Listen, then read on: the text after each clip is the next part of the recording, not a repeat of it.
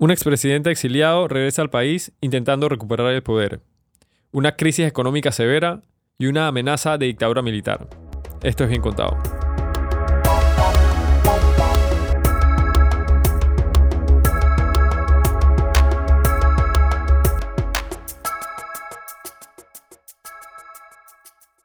Panamá durante la década de 1940 experimentaba una enorme inestabilidad social y económica.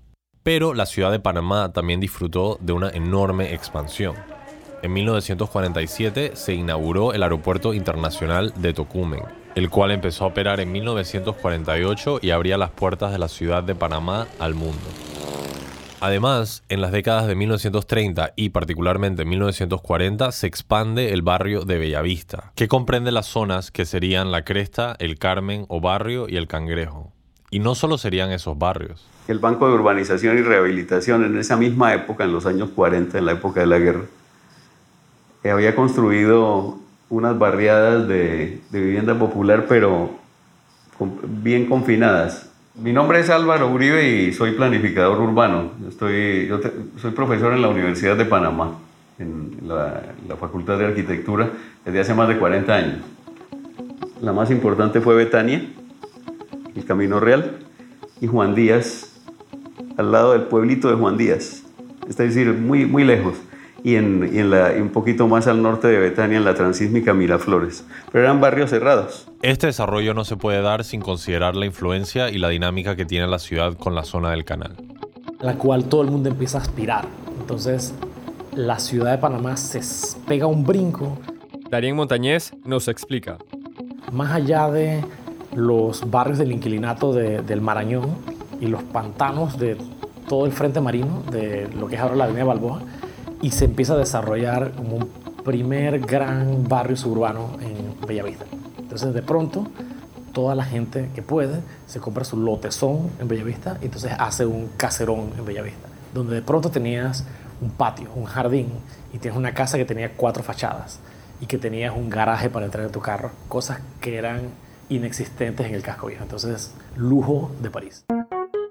Para finales de la década de los 40, el presidente era Domingo Díaz Arosemena, quien logró sobrellevar un complot para tumbarlo del poder, en el cual participó Armodio Arias.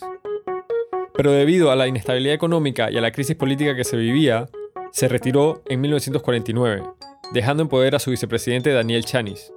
Chanis no pudo manejar la crisis tampoco, y además tuvo que enfrentar una huelga de educadores y sobre todo un factor que sería fundamental y marcaría mucho de la década de los 50, la corrupción de la Policía Nacional. Esa corrupción incluso sería clave en la salida de Chanis del poder. Durante su administración se comisionó a dos investigadores, Jorge Llueca y Carlos Iván Zúñiga, para que produjeran un reporte sobre el estado de la nación. Cuando la situación se hizo difícil, que eh, Domingo Díaz se tiene que retirar por una licencia por enfermedad. Este es el profesor Celestino Arauz. Asume el doctor Daniel Chanis que manda a hacer una investigación de los negociados que había en el Matadero y en la Saurda, en la ciudad de Panamá y Colón, y se determinó que los comandantes de la Policía Nacional están metidos hasta el cuello en el negociado, eso es decir, la corrupción, además en los partidos políticos del, gobierno. Y entonces Chani le exige la renuncia a Remón, pero Remón dice que Vallarino es el que tiene que darle el aval, mientras que él va a su casa y Vallarino dijo que se retirara en 24 horas si no bombardeaba eso de ahí. Y el que se tuvo que ir, obviamente, fue Chanis. Posteriormente, la Asamblea Nacional convoca a Chanis para entender qué es lo que había sucedido. Durante esa rendición de cuentas, Chanis indica que él había sido bajado del poder bajo amenazas. Pusieron al segundo vicepresidente Chiari, pero la Corte Suprema declaró que no, que el primer presidente era Chanis. Pero como la policía no quería a Chanis, entonces se declaró una huelga general de brazos caídos ¿Cuál fue la solución? Remón, muy astuto, organiza un reconteo de los votos de la elección de 1948 en la que había ganado Domingo Díaz Arosemena y logra hacer cambiar el resultado de tal forma de que el nuevo ganador era Arnulfo Arias. Entonces, Remón, que era el comandante del 47, era el hombre que ponía y quitaba presidente aquí, vamos a decirlo así. En secreto, Arias y Remón habían llegado a un acuerdo para que Arias recuperara el poder y Remón no fuera expulsado de la comandancia de la Policía Nacional. Esta mancuerna política significó la muerte efectiva del Partido Liberal, quien no pudo competir con la nueva fuerza policial apegada a los nacionalistas. Y durante esta gestión de Arias es que se crea la Caja de Seguro Social. Sin embargo, ante una crisis institucional y económica que aún plagaba el país y donde se rumoraba que la Caja de Ahorros había caído en bancarrota, Arias, a mediados de 1951, intenta revivir la Constitución de 1941 suspendiendo el habeas corpus. El 10 de- en mayo del 41, del 51, Anufo estaba ca- cansado de tener una asamblea en contra, eh, una contraloría que no le, no le refrendaba todo lo que él quería, y una procuraduría que no lo apoyaba en su gestión, decidió eliminar la asamblea, suspender de su cargo al contralor, al procurador, su- suspender el, el- el- decreto de habeas corpus, el recurso de habeas corpus que es para la defensa de la gente. Y se levantó entonces una población enardecida y lo tuvieron que sacar a tiros de la, presidencia de la República el 10 de mayo del 51. Remón, quien hasta ese momento había gobernado el país en secreto, se visibiliza en el poder y corre para la presidencia del país. Remón tenía la ventaja de que estaba alineado con Estados Unidos en la implementación de la doctrina Truman, el intento estadounidense de evitar que los comunistas tomaran poder en América Latina. Fue en 1952 cuando Remón es electo presidente. Y Ramón subió a la presidencia en el 52 con una elección fraudulenta también. Es que aquí pocas elecciones se salvan, ¿ah? antes del 68. Es en este momento que Remón instaura el poder policial y las políticas de la Guerra Fría en Panamá. Debido a esto, Remón contó con el apoyo de Estados Unidos en cuanto a la deuda pública, bajándola de 11 millones a 5 millones de dólares, lo cual fue básicamente un regalo. Esto permitió una recuperación económica, restableciéndose así el orden en los temas de impuestos.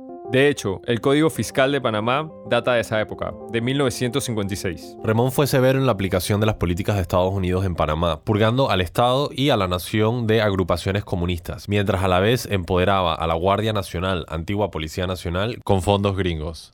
Y, y Ramón gobierna hasta el 2 de enero del 55 cuando es asesinado en el hipódromo Juan Franco, ese que está allí, estaba ahí en lo que hoy es el Minimac hasta La Rocha aproximadamente, vía Brasil.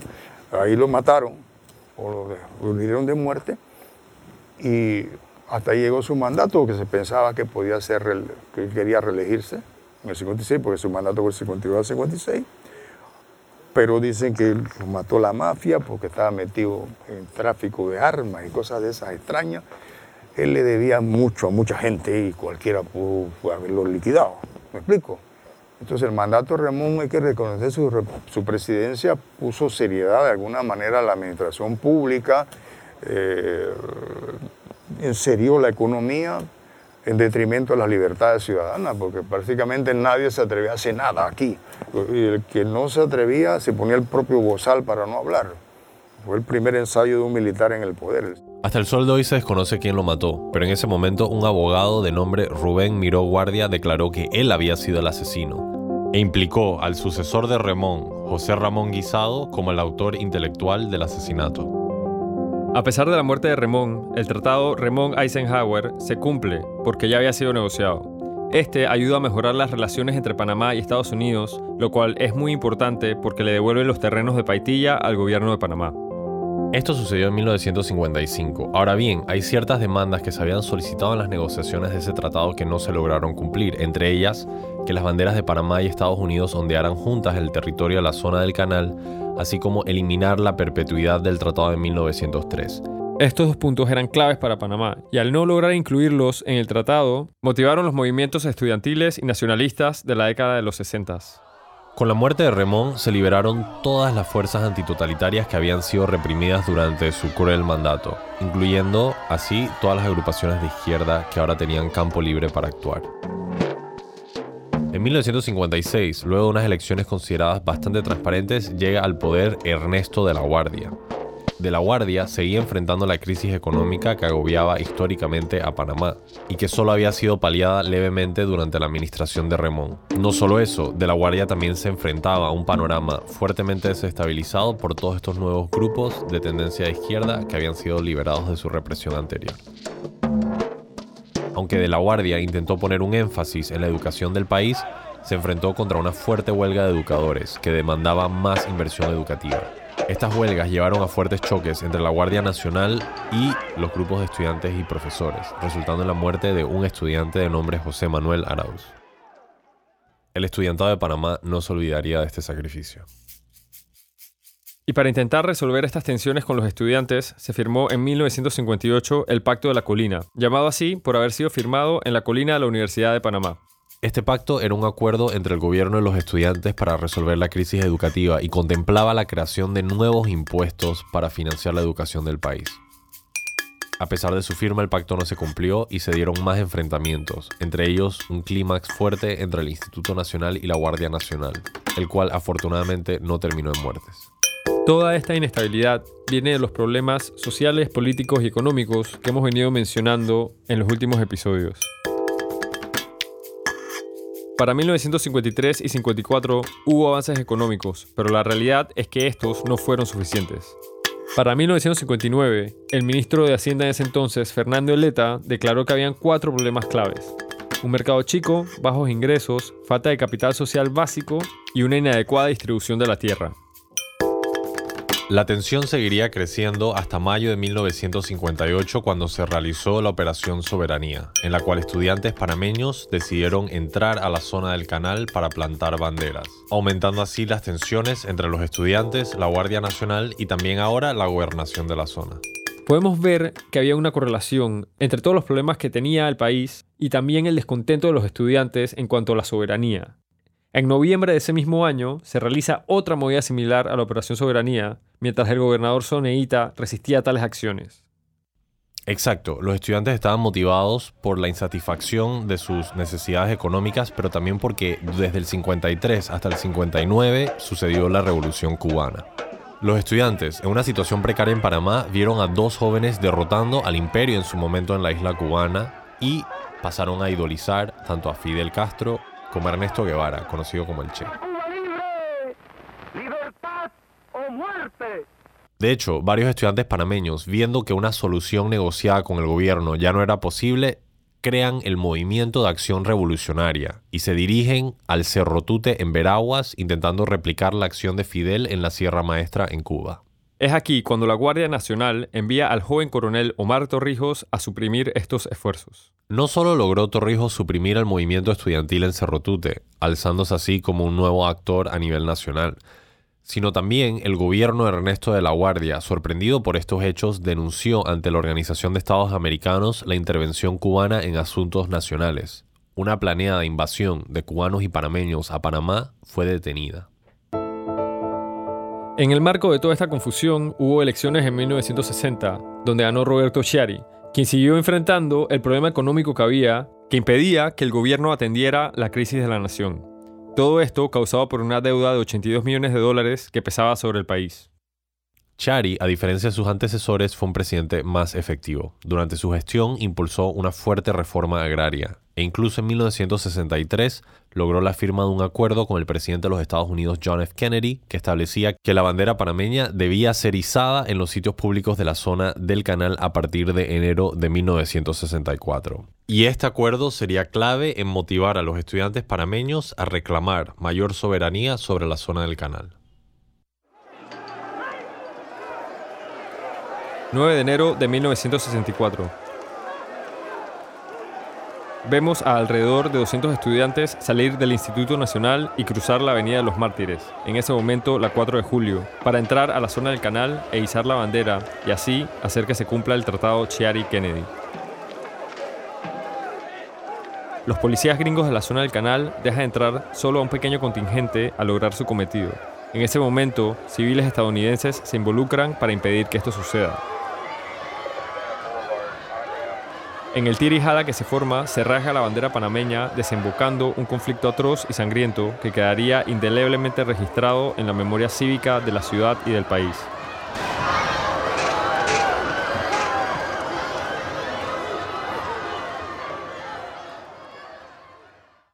Los estudiantes sobrevivientes llevaron la bandera rota al presidente Chiari, quien rompió relaciones con Estados Unidos.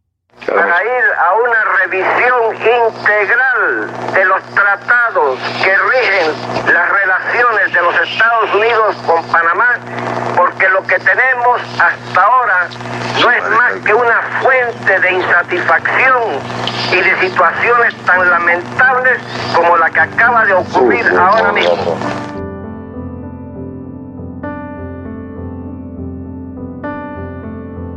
El 3 de abril, Estados Unidos firmó una declaración conjunta con Panamá que abría las puertas a renegociar los tratados del canal. El 9 de enero de 64 siempre va a ser recordado por las personas y estudiantes que dieron su vida en este acto patriótico por defender la soberanía del país.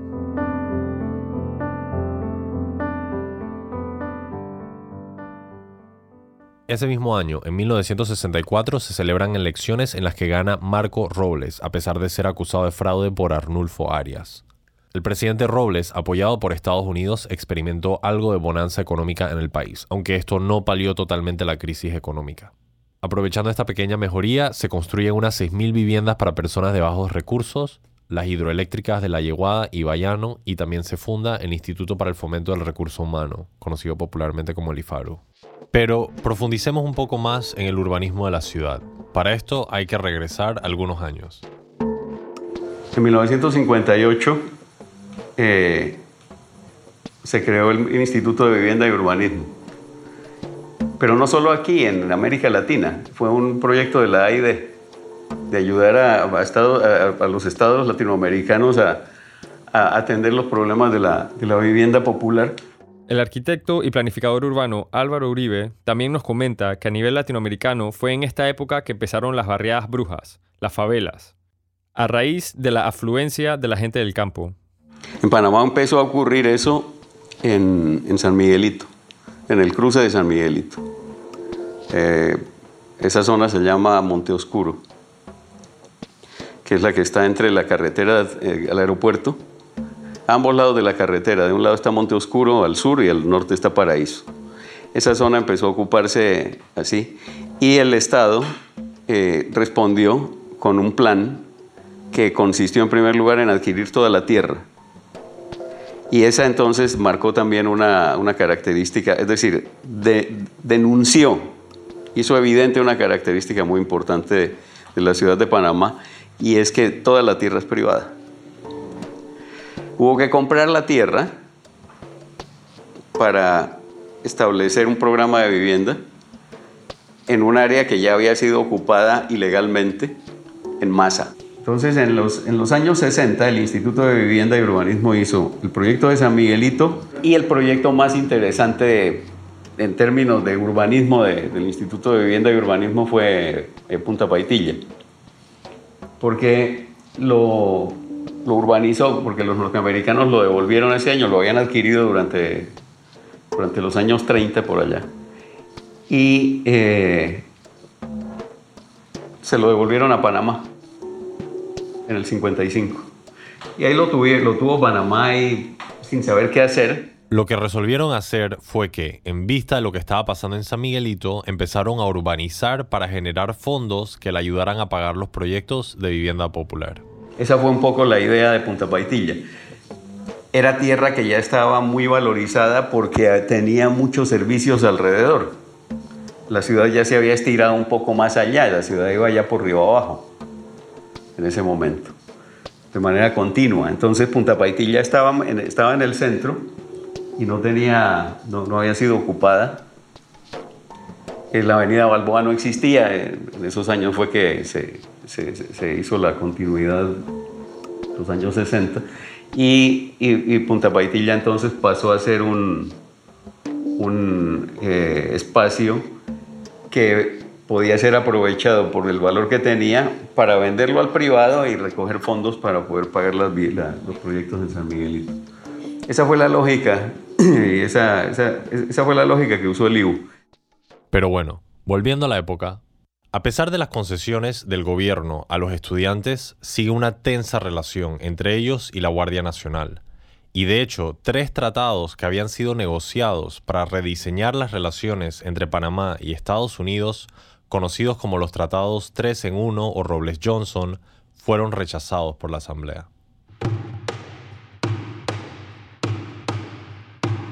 Al cierre de su periodo, Robles estuvo en turbulencia política y fue juzgado y removido de su puesto, aunque la Guardia Nacional no quiso reconocer esto.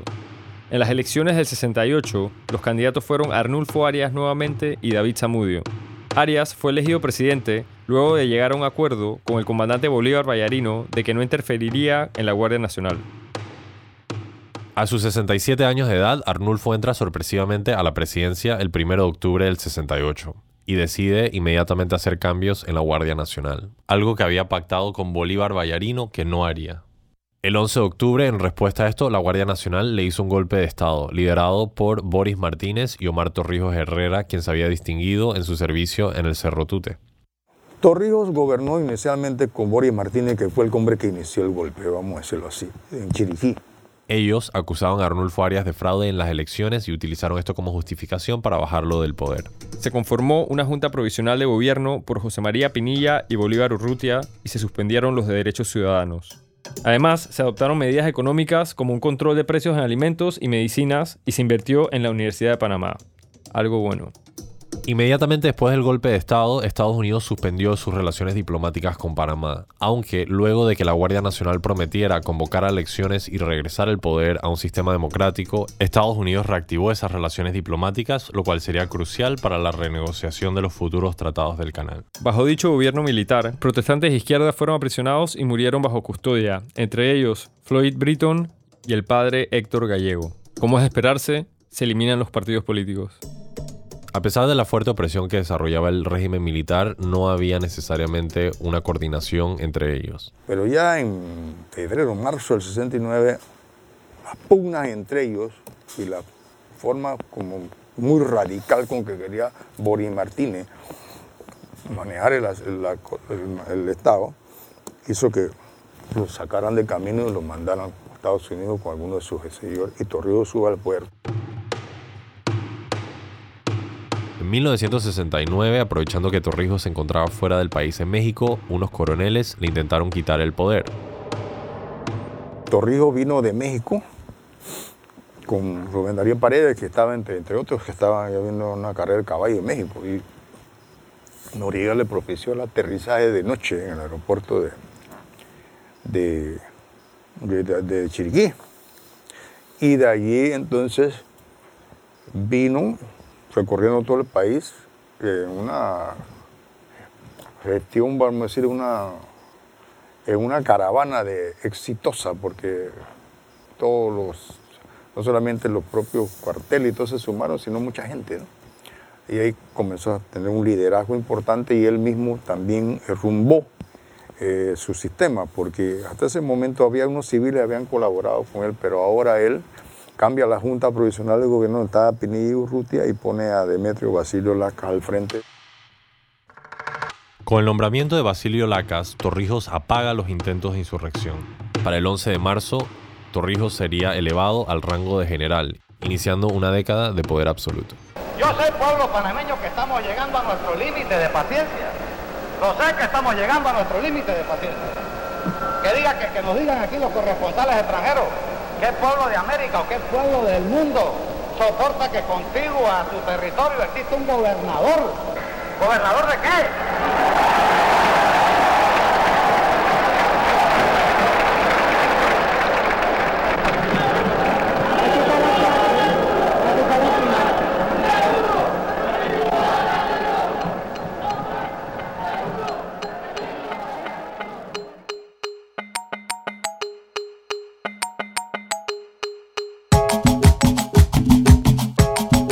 Como ya hemos mencionado antes, no podemos hablar de todo lo que sucede en la historia en cada capítulo, pero nos gusta cerrar hablando de personajes históricos que han sido fundamentales para nuestra sociedad. En esta época podemos hablar de Carmen Miró, una importante científica social que fue directora de Estadística y Censo en Panamá y también directora del Instituto de Estudios Nacionales en la Universidad de Panamá.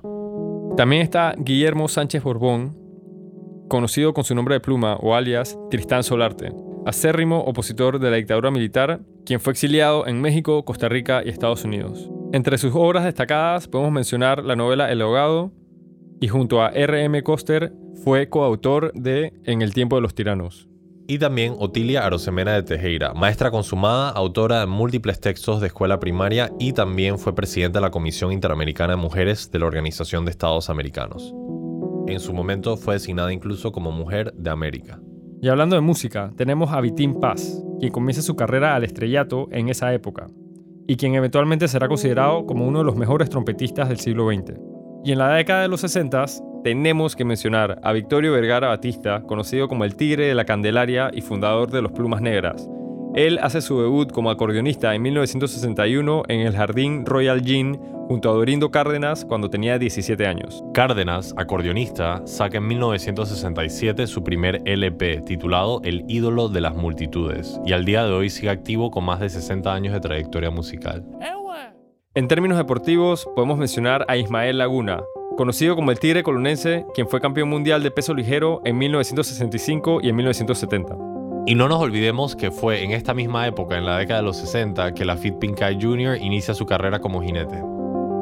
Y también en la década de los 60 tenemos a Julio Sacrison, el maestro del grabado panameño, a Manuel Chong Neto, que inicia carrera en los 50 y es conocido por sus obras y pinturas depictando mujeres y cuerpos gordos, rompiendo esquemas de la belleza y sensualidad femenina. También está el pintor surrealista Alberto Pimpito Dutari, quien cofundó en 1962 el Instituto Panameño de Arte, hoy el Museo Arte Contemporáneo o MAC.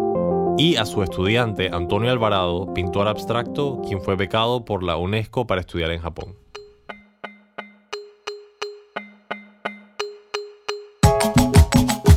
Bien Contado es un proyecto de Luis Guillén y Alfonso Grimaldo, ganador del Fondo Panamá 500 del municipio de Panamá y el Programa de las Naciones Unidas para el Desarrollo.